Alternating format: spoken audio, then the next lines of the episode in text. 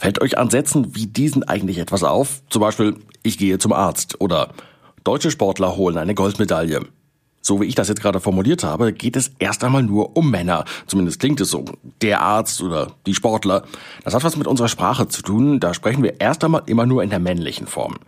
Das finden viele Menschen heutzutage aber nicht mehr gerecht.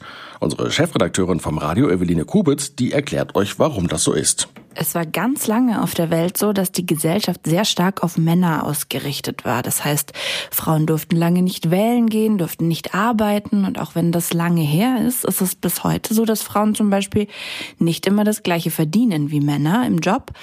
Und wenn dann Frauen auch in der Sprache nicht vorkommen, zeigt das diese Ungerechtigkeit nochmal ganz stark. Und wir leben heutzutage zum Glück in einer Zeit, in der die meisten Menschen sagen, das wollen wir nicht mehr. Deshalb habt ihr vielleicht in letzter Zeit immer wieder in Gesprächen unter Erwachsenen oder auch im Radio oder im Fernsehen gehört, dass Leute ähm, Worte so ein bisschen komisch aussprechen. Zum Beispiel, dass sie sagen SchülerInnen oder PolitikerInnen. Also so mit einer kleinen Pause mitten im Wort. Eveline erklärt euch, was es damit auf sich hat. Wenn man das dann so ausspricht, spricht man eben ganz bewusst auch von den Frauen. Gerade PolitikerInnen ist dafür ein super Beispiel.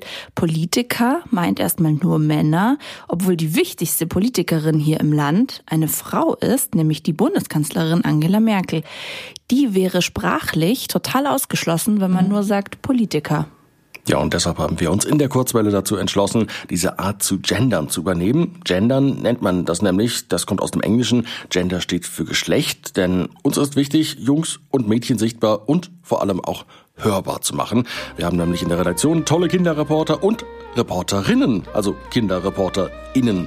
Das klingt für eure Ohren am Anfang vielleicht ein bisschen komisch, aber da gewöhnen sie sich ziemlich schnell dran. Ganz sicher.